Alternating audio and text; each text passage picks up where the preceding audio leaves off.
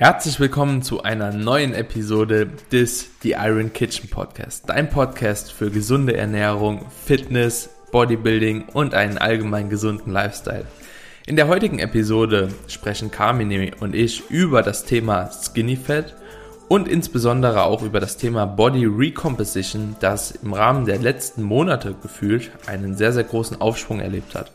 Dabei gehen wir auf verschiedene Punkte ein. Zum einen was ist überhaupt Skinny Fat, wie definieren Carmine und ich Skinny Fat, weil wir haben zwei unterschiedliche Meinungen von Skinny Fat, ziemlich interessant. Und dann gehen wir natürlich darauf ein, wenn du dich in dieser Lage befindest, was du machen solltest, wie du die ja, Body Recomposition beispielsweise ähm, einleiten solltest, was dabei zu beachten ist, sprich Makros, was die Vorteile sind und noch vieles mehr. Also es ist eine sehr, sehr geile Episode geworden, die mir persönlich extrem viel Spaß gemacht hat. Und wenn dir die Episode genauso gefallen hat wie mir, dann würden wir uns natürlich sehr freuen, wenn du einen Screenshot machen könntest, vielleicht das Bild, diesen Screenshot in deinen sozialen Medien teilen könntest, vielleicht die Folge natürlich verbreiten könntest und uns darauf markierst. So kann der Podcast ein bisschen mehr wachsen und wir erreichen eventuell noch mehr Leute. Jetzt wünsche ich dir erstmal viel Spaß bei der neuen Episode.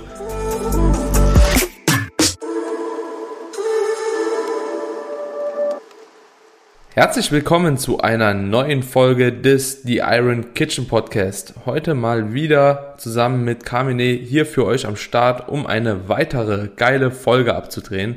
Und zwar haben wir heute ein richtig, richtig cooles Thema. Das Thema Skinny Fat.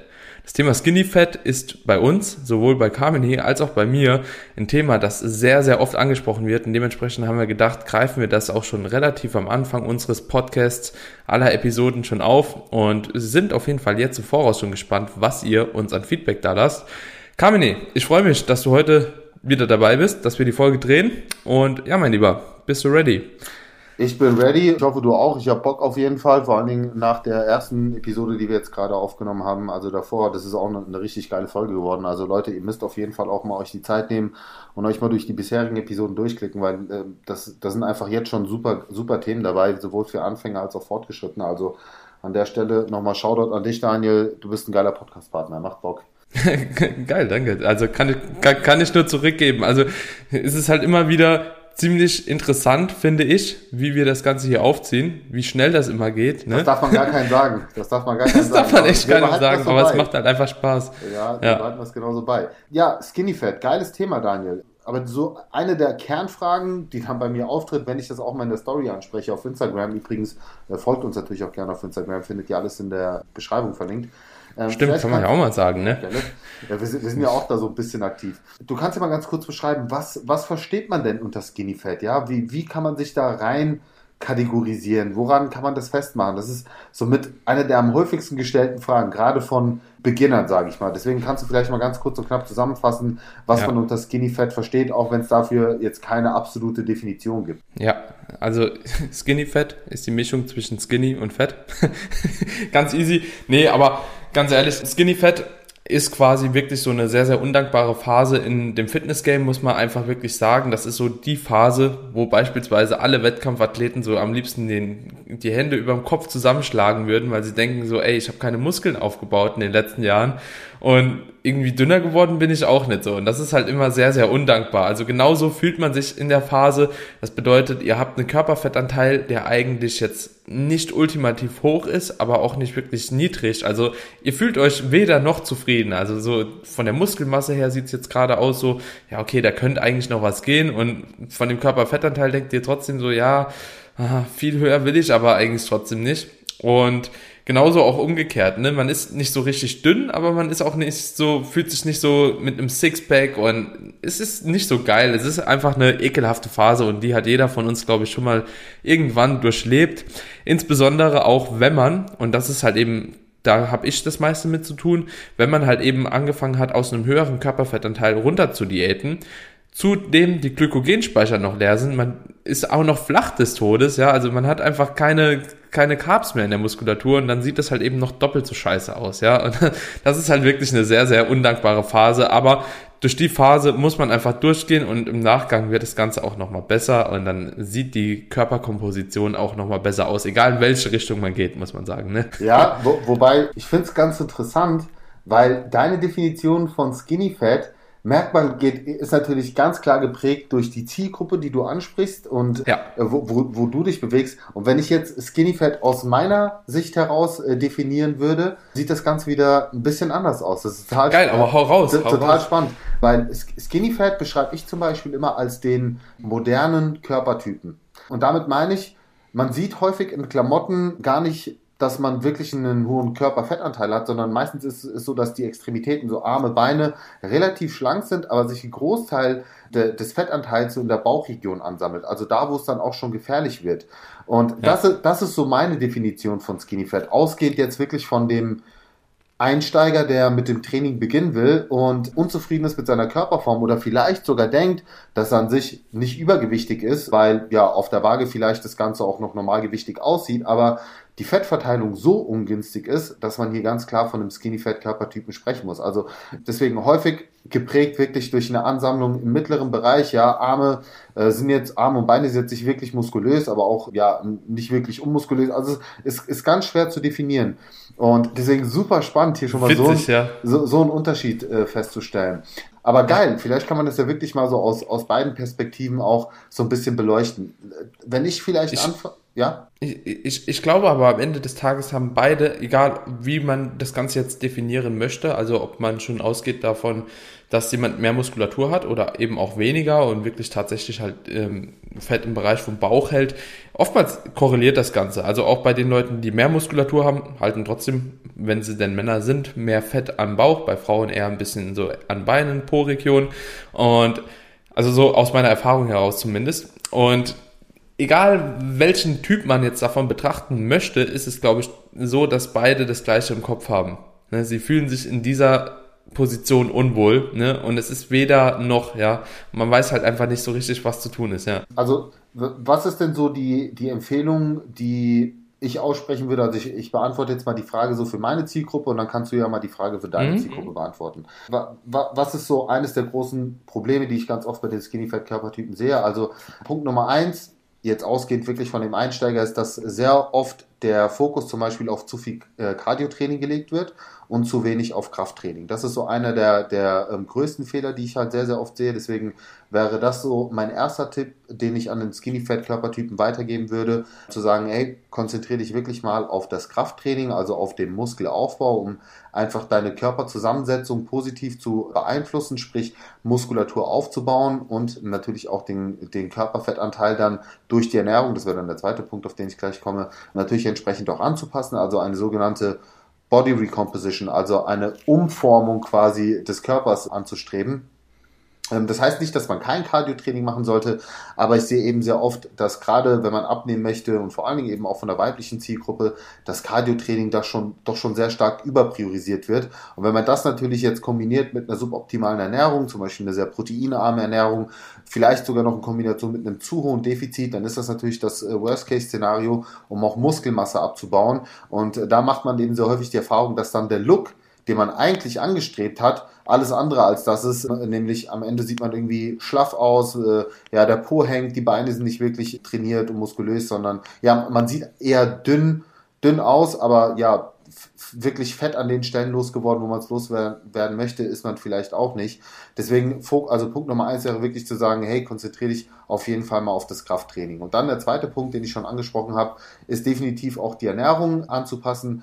Punkt Nummer eins ist natürlich auch von den Kalorien her nicht ein zu hohes Defizit anzustreben, das würde ich gar nicht machen, sondern im Sinne der Body Recomposition würde ich tatsächlich gucken, dass ich mich entweder in einem ganz minimalen Defizit befinde, also wirklich ganz minimales Defizit, oder tatsächlich versuche sogar als Trainingsanfänger mit einem guten Erhaltungsbedarf äh, und einem guten Training dann Muskeln aufzubauen und gleichzeitig ein bisschen was an Körperfett zu verlieren. Und das ist auch durchaus möglich. Gerade in dieser Trainingsphase auf diesem Leistungsniveau kann man, und das wirst du sicherlich auch bestätigen, sehr gut Muskeln aufbauen und auch ähm, Körperfett verlieren. Das heißt, ich würde hier zum Beispiel zum einen die Kalorien eben entsprechend anpassen, wie ich es erwähnt habe, und dann als zweite sehr wichtige Stellschraube natürlich auch hier die Makros so anpassen, dass man wirklich den Proteinanteil nochmal ordentlich nach oben schraubt auf zwei bis zweieinhalb ähm, Gramm pro Kilogramm Körpergewicht Minimum und das Ganze damit eben über die Ernährung bestmöglich dann noch unterstützt.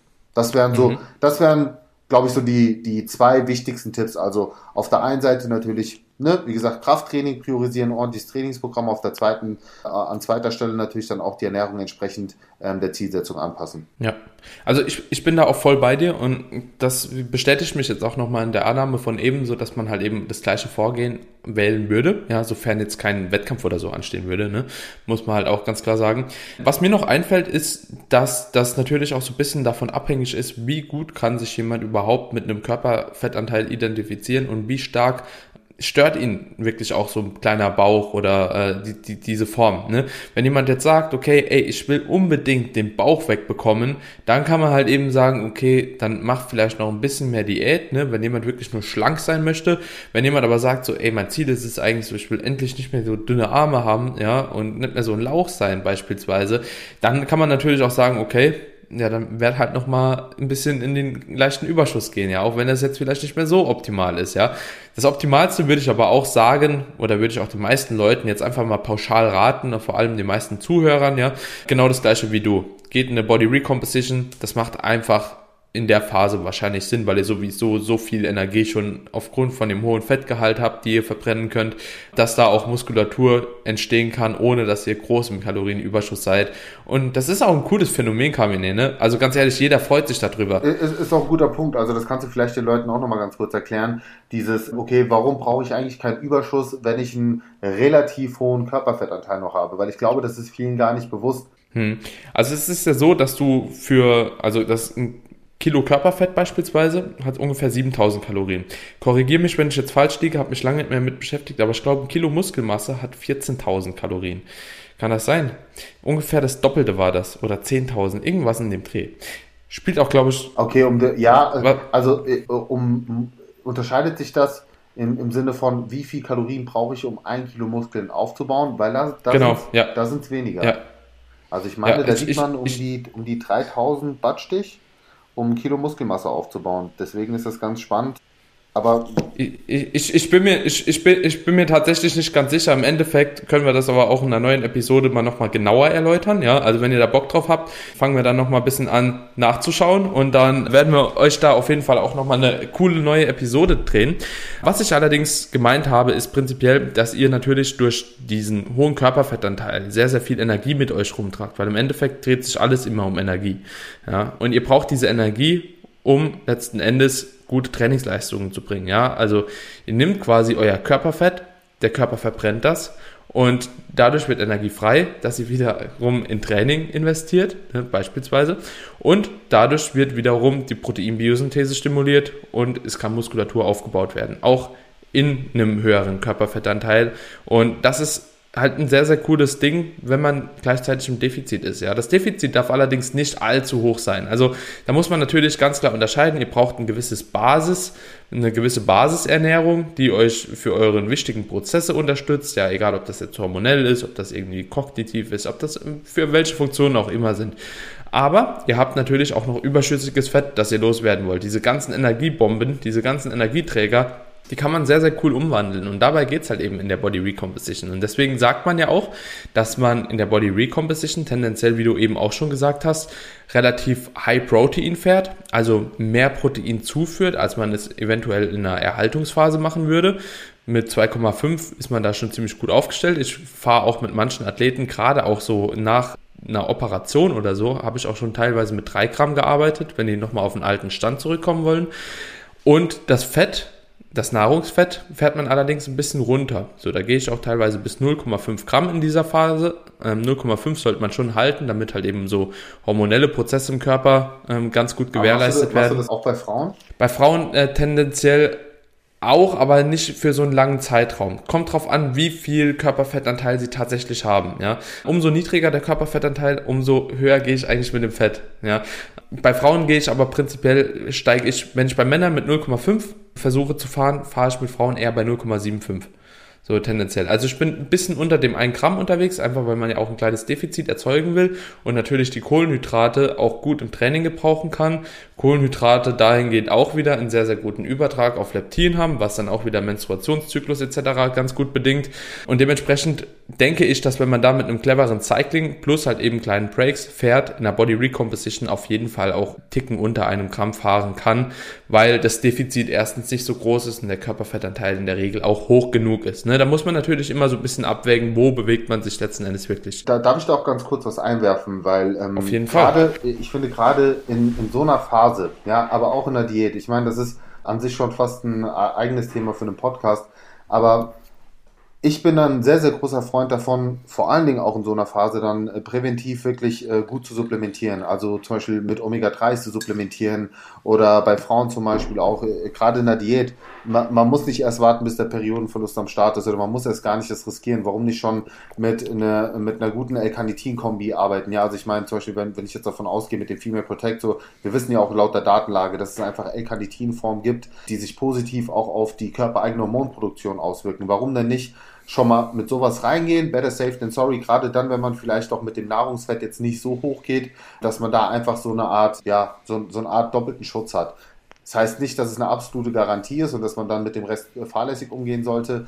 Aber wenn man sich das doch zunutze machen kann und wenn wir wissen, dass da die Datenlage an sich sehr, sehr gut ist, dann würde ich das auch auf jeden Fall nutzen. Und gerade sowas wie essentielle Fettsäuren, die würde ich dann supplementieren. Aber auch, äh, ich bin zum Beispiel auch jemand, der sagt, sowas wie Magnesium, Zink, also auch alles das, was, ich sag mal, die normalen Körperfunktionen unterstü äh, unterstützt, ob die Schilddrüse, ob das Immunsystem. Das sind so Sachen, wo ich immer sage, ja klar, Supplements kann man jetzt nicht so als eine Art Fatburner sehen, aber indirekt können sie schon eine Diät auch und auch eine Recom-Phase sehr positiv beeinflussen, weil sie einfach dafür sorgen, dass du dich in dieser Zeit nicht verdammt kacke fühlst. Ja, oder hm, dass du ja. eben vielleicht nicht so infektanfällig bist, dass du keine. So, das sind ja auch alles so indirekte Faktoren, die man eben nicht außen vor lassen darf. Und deswegen bin ich auch kein Freund davon, immer so absolute Aussagen zu treffen, ja, Supplements sind aber 5% und sind nur die Spitze des Eisbergs. Das ist völlig richtig. Ja, gebe ich dir äh, recht, weil wenn du die anderen Sachen nicht berücksichtigst, dann holt das auch nicht alles raus. Aber ich meine, wir geben mir hier auch Tipps und versuchen den Leuten direkt das Optimum mitzugeben. Und wenn ihr das, wenn ihr diese Info habt, wenn wir die euch geben, dann macht es euch doch jetzt schon zunutze. Dann können die 5% vielleicht für euch eine sehr viel größere Bedeutung haben als für viele andere da draußen. Ja. Hast du irgendwo, also ich denke, jeder, der dich auf Instagram verfolgt, der wird auch wissen, wo man so Supplements herbekommt. Hast du da irgendwelche Empfehlungen auch? Also ich denke, können ja einfach mal was raushauen, weil es gibt viele, also ganz ehrlich, wenn meine Mutter das jetzt hören würde, die hätte keine Ahnung, wo die das herbekommt. Also gut, ich, ich glaube, es ist an der Stelle äh, gestattet zu sagen, dass ich bei Moore ja. im Team bin und auch zu 100% hinter den Produkten stehe. Übrigens, du bist, ich meine, du bist bei ES, ich feiere ja. die Produkte genauso, ähm, habe ich auch schon ganz ja, oft gesagt. E eben also deswegen. von dem her alles cool.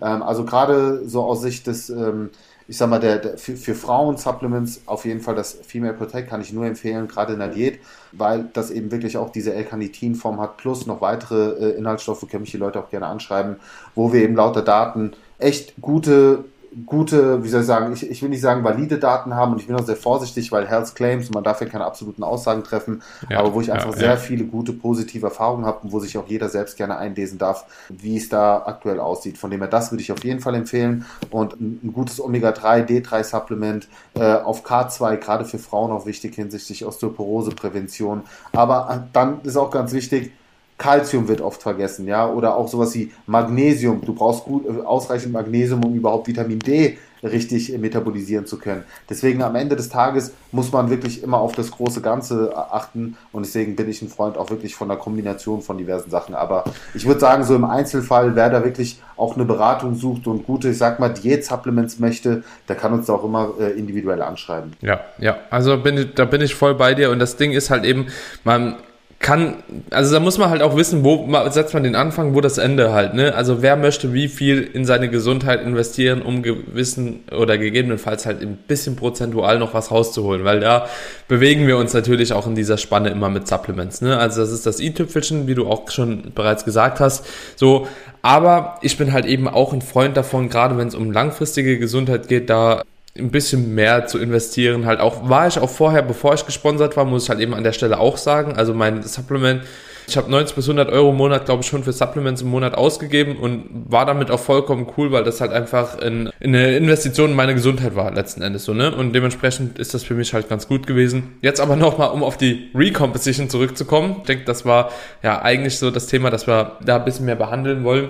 Ich bin ein großer Fan, wie gesagt, so, wenn man dann einen Teil der Ernährung cuttet, ja, also wenn man das dann rauswirft, dann eventuell auch diesen Teil der Ernährung zu cutten, den man nicht unbedingt auch braucht. Ne? Also jeder kennt es, umso näher man Richtung Off-Season kommt, beziehungsweise die meisten werden es kennen, ne? umso mehr man Richtung Überschusskalorien geht, umso mehr Junkfood, sage ich mal, isst man halt auch. Oder vielleicht hier und da mal noch ein Gummibärchen oder hier und da mal noch dies und das so. Und vielleicht kannst du dann halt eben einfach diese Ernährung halt so ein bisschen ähm, reduzieren und oftmals ist das ja auch verbunden dann mit irgendeiner Süßigkeit oder so. Weißt du, gönnst dir halt vielleicht mal noch ein Snickers-Eis oder so und dann hast du da schon 8 Gramm Fett weniger, weil diese 8 Gramm Fett, also ganz ehrlich, das sind nicht die, die Fette, wo es drauf ankommt am Ende des Tages, so sage ich immer, ne?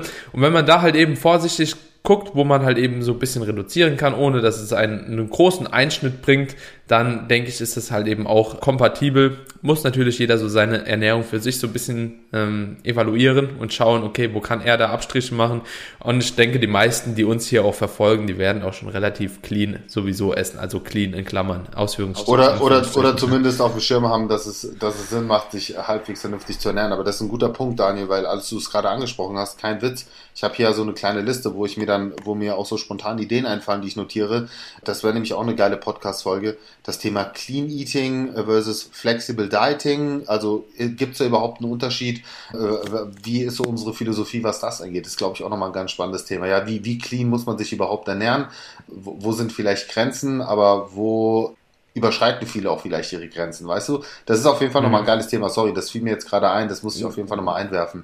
Ja. Bist du dabei? Findest du das ein gutes Thema? Das, das ist ein gutes Thema. Ich finde es immer witzig, so wie wir während den Podcasts eigentlich immer neue Themen finden. Aber das ist auch einfach, es gibt auch so viele coole, coole Themen, die man einfach noch besprechen kann. Und ich denke, dass wir da auch, du, du merkst ja auch selbst, ne, wenn man auf so ein Thema kommt, dann ist es interessant, weil man kommt ja nicht einfach so auf das Thema. So, und das finde ich, glaube ich, ganz cool. Ihr könnt uns auch gerne mal privat per Instagram eine DM schreiben, so ob ihr diesen Ansatz auch ganz gut findet oder ob ihr sagt so, ey, Leute, macht euch mal vorher besser Gedanken über die Themen, die ihr behandeln wollt. Aber ich glaube, wir haben da eine, also so intuitiv würde ich sagen, so wir haben da bisher immer ganz gute Themen auf jeden Fall auch getroffen. Ja, auf jeden Fall würde ich auch sagen, ja. Vielleicht nochmal zusammenfassend, also wenn du dich jetzt wirklich als Skinny Fat Körpertypen identifizieren würdest, nach den Indikatoren, die wir jetzt so hier mitgegeben haben, genau die drei Punkte, die wir eigentlich angesprochen haben, beziehungsweise zwei. Also beim Training wirklich auf das richtige Training fokussieren und konzentrieren, wirklich auch ein progressives Trainingsprogramm zu befolgen. Gerade dann, wenn du auch zu der Kategorie Trainingseinsteiger oder ich sag mal Anfänger gehörst.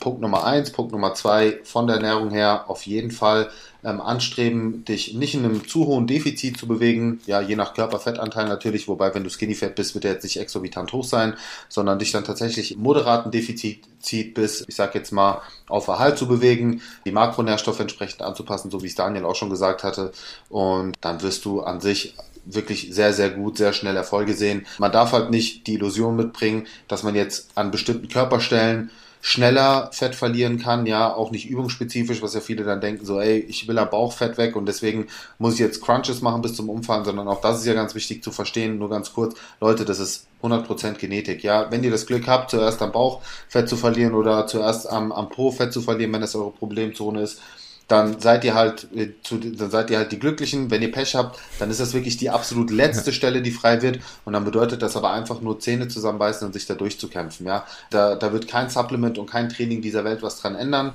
Deswegen schlagt euch das bitte aus dem Kopf. Das ist ein reines Geduldsspiel. Das haben wir alle schon durchgemacht und äh, das müsst ihr einfach dann durchstehen. Ja, nee, das sind gute Punkte. Ich finde, das hast du auch eigentlich ziemlich gut zum Abschluss gebracht.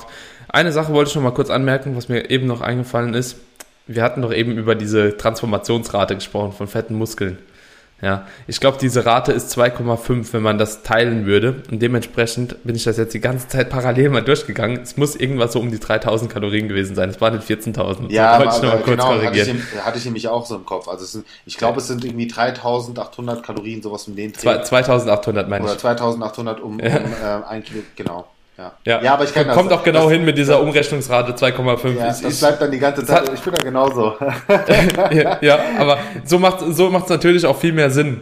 Also es ja, ja, klar, macht natürlich auch viel mehr Sinn, weil das andere, da hättest du ja ewig viel Fett verbrennen müssen, um irgendwie ansatzweise nur Muskulatur aufbauen zu müssen. Ja, also ihr seht, auch wir machen Fehler, wir sind auch nur Menschen. Alles im Kopf behalten kann man sich sowieso nicht, aber war, war eine geile Episode. Wenn ich noch mal so meinen Take gerade auch am Schluss noch einmal äußern darf, kann, würde ich halt eben auch empfehlen, Leute, Body Recomposition ist eine sehr, sehr geile Sache und vertraut auch diesem Prozess. Das ist möglich, ihr werdet nicht die krassen Erfolge dadurch erleben, so die man erlebt, wenn man entweder im Aufbau oder in der Definitionsphase ist. Aber ihr müsst euch da auch wieder vor Augen führen, Dafür habt ihr eine sehr, sehr coole Zeit. Erstens, ihr müsst nicht extrem krass ins Kaloriendefizit gehen, was natürlich auch wieder mit einer Restriktion irgendwie im sozialen Leben verbunden ist. Sprich, ihr könnt da natürlich schlecht dann wieder auswärts essen. Vielleicht auch eurer Familie müsst ihr immer wieder sagen, so, oh, ich bin auf Diät, ich kann dies nicht essen, ich kann das nicht essen. Das ist in so einer Body Recomposition ein bisschen ähm, einfacher, muss man einfach sagen.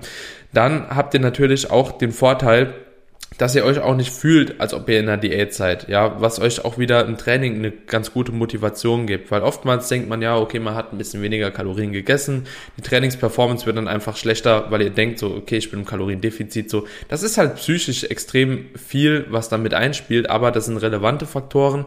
Und im Gegensatz dazu habt ihr auch beim Aufbau her halt eben nicht dauerhaft so das Gefühl, oh, ich werde halt eben jetzt Tag für Tag wieder fetter. So, ich befinde mich gerade übrigens auch in so einer Phase, wo ich dann denke so, ja, okay, jetzt wird es eigentlich nochmal Zeit für eine Diät. Aber so, ich mache halt jetzt noch einen Zyklus, weil das Training auch so gut läuft. Und das würde mit einer Body Recomposition halt auch ganz gut laufen. Also da bin ich mir halt 100% sicher. Glykogenspeicher sind noch ausreichend gefüllt, dadurch, dass ihr halt eben primär das Fett auch ein bisschen reduziert. Habt ihr da immer noch sehr, sehr viele Carbs Input und das Training wird auch Spaß machen und ihr seht gleichzeitig Erfolge. Vor allem, wenn ihr auch noch nicht so lange trainiert. Ja, also wenn man die ersten drei Jahre Training oder so hinter sich hat, damit man auch mit einer Body Recomposition, wenn das Training denn in der Zeit auch sehr gut angepasst ist, immer noch krasse Erfolge Erfolge erzielen. Das werde ich euch versprechen, das kann ich euch versprechen, das habe ich schon oft erlebt. Und dementsprechend ist es eine ziemlich coole Sache, die, glaube ich, Leute in diesem Stadium definitiv heranziehen sollten. Also bin ich ganz bei dir. Ja, Punkt. Geil, ge geiles, right. geiles Statement zum Abschluss. Ich denke, die Leute werden da viel mit, für sich mitnehmen können. Leute, abonniert auf jeden Fall den Podcast, falls ihr das noch nicht gemacht habt. Teilt natürlich die ein oder andere Episode die ihr persönlich sehr feiert. Ihr, ihr helft uns damit wirklich enorm. Wir sind mega motiviert. Ich meine, wir treffen uns hier wirklich jede Woche, um für euch zwei Episoden abzudrehen. Wir haben richtig Bock, das Ding hier ähm, groß aufzuziehen mit euch zusammen und auch wirklich Content zu liefern, den ihr wollt. Ja, wir machen das hier für euch, nicht für uns. Und deswegen, ja, freuen wir uns natürlich über jeden Support von eurer Seite aus. Deswegen auf jeden Fall teilen, teilen, teilen, abonnieren, ein bisschen Liebe da lassen. Wir sind euch mega dankbar dafür. Yes, und das sagen wir nicht einfach so, wir brauchen eure Hilfe wirklich, weil ansonsten läuft da gar nichts. Ne? Das ist tatsächlich so. Also wir wachsen mit euch zusammen, ihr wachst mit uns zusammen und ähm, ja, freuen uns auf jeden Fall noch auf den Weg, den wir da zusammen ja, erarbeiten, gehen werden, wie auch immer man das bezeichnen möchte. yes. Alles klar, Buddy. Dann äh, vielen Dank Alright. für diese zwei geilen Episoden, die wir heute abgedreht haben. Und ich würde sagen, bis nächste Woche. Bis nächste Woche, mein Lieber. Leute, ciao, ciao. ciao, ciao.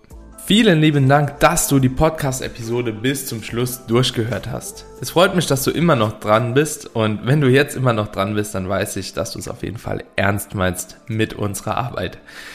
Wir würden uns freuen, wenn du, wie der Carmine eben schon gesagt hast, den Podcast abonnieren könntest auf der Podcast-Plattform deiner Wahl. Das ist egal, ob das Spotify ist, Apple Podcast oder auf einer anderen Plattform, denn so kannst du uns unterstützen, Du hilfst uns dabei, dass der Podcast wächst und verpasst natürlich auch keine Folge von uns. Das ist der größte Vorteil. Ich hoffe, du konntest aus dieser Folge etwas rausnehmen und weißt jetzt, wie du vorgehen solltest, wenn du dich in der Skinny-Fett-Phase befindest und auf was du dabei achten solltest.